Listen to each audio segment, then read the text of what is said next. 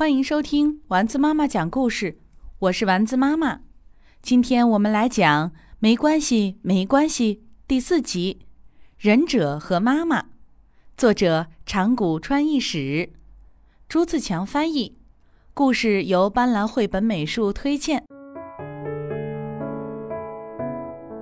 有一天，爸爸领回来一个忍者，他在路上哭，挺可怜的，我就把他领回来了。爷爷听了，拍着大腿说：“了不起，领回来的好，没关系，没关系。见到有困难的忍者，不管怎么着，先把他领回来，这样做才是我的儿子。”忍者边哭边说：“我的忍术很烂，所以被开除了。”是吗？被开除了呀，真可怜呐！你要是愿意，就在我们家练习忍术吧。啊，在这里，这可以吗？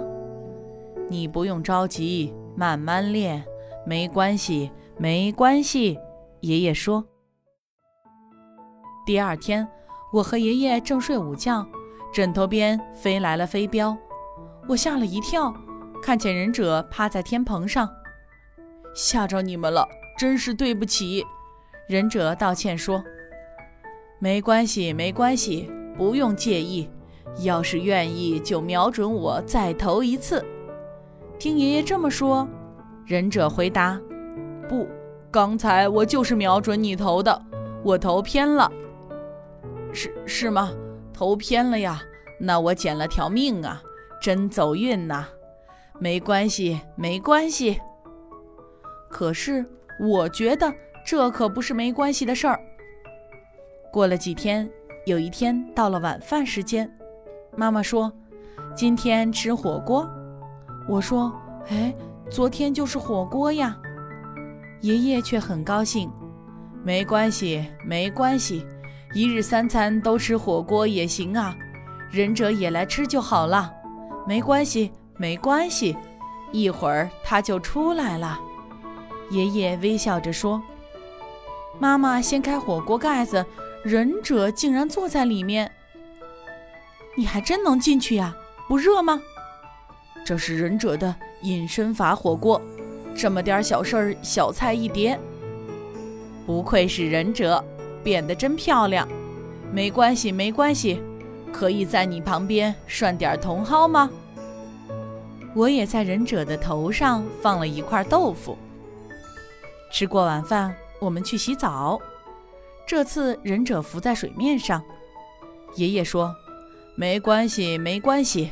不过你还是别浮了，来一起泡澡吧。忍者听了说：“刚才在锅子里我已经暖和好了。”是啊，你是直接烤着火，已经暖和了。爷爷表示赞同。渐渐过去了一个月，忍者渐渐练成了忍术的那些本领。忍者来了以后，生活变得很快乐。我在想。他能不能就这样一直待在我们家里呢？这天夜里，我和爷爷正睡着，飞镖又飞了过来。爷爷说：“这次又投偏了，您别客气，没关系，没关系。”忍者说：“不，这次瞄准的正是你脑袋的旁边。”听了这些话，爷爷感慨地说：“你进步了呀。”第二天起来，桌上放着卷轴，我心想他走了。不过留意一看，飞镖摆在那儿。那个忍者还是不行啊，他把这么重要的飞镖都遗忘在这儿了。爷爷听了说：“那可不是忘在这儿的，肯定是放在这儿的。”忍者留下一封信：“承蒙关照，我可以去当忍者了，谢谢。”我们重新回到了普通的生活中。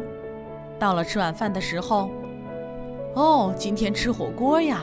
爸爸说。不过掀开锅盖，里面并没有忍者。他的确是走了。可是就在这时，飞镖又飞了过来。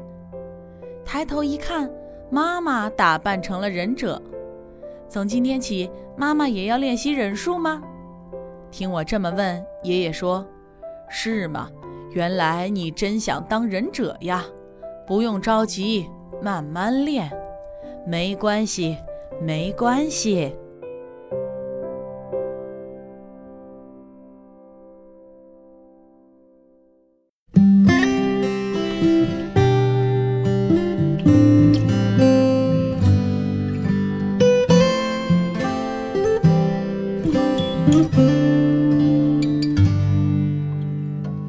上挂着小星星耳边的陪伴最温馨闭上眼想象着自己住在美丽的童话故事里丸子妈妈讲故事